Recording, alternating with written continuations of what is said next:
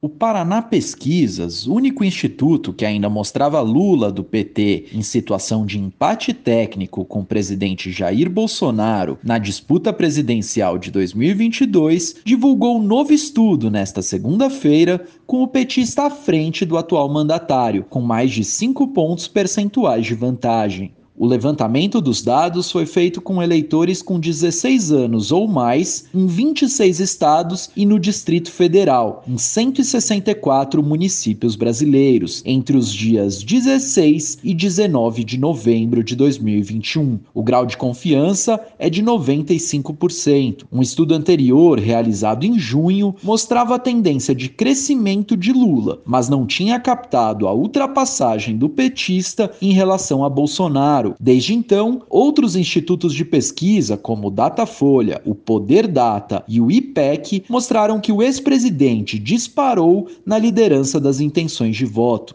No estudo divulgado nesta segunda, Lula vence nos quatro principais cenários estimulados da pesquisa no primeiro turno. O petista varia de 34,9% a 35,8% dos eleitores. A preferência por Bolsonaro fica entre 29,2% e 30,1% nos diferentes testes feitos pelo Paraná Pesquisas. Em junho, Lula marcava 34,6% e o atual presidente 36,9. O ex-juiz da Lava Jato e ex-ministro da Justiça de Bolsonaro, Sérgio Moro, do Podemos, que lançou sua candidatura há cerca de duas semanas, aparece em terceiro lugar em três cenários, com percentual que varia de 10,7% a 11,2%. Apesar do crescimento, Moro perderia para Lula no segundo turno por uma distância mais larga do que perderia Bolsonaro, segundo Paraná Pesquisas. O integrante do Podemos tem 29,8%,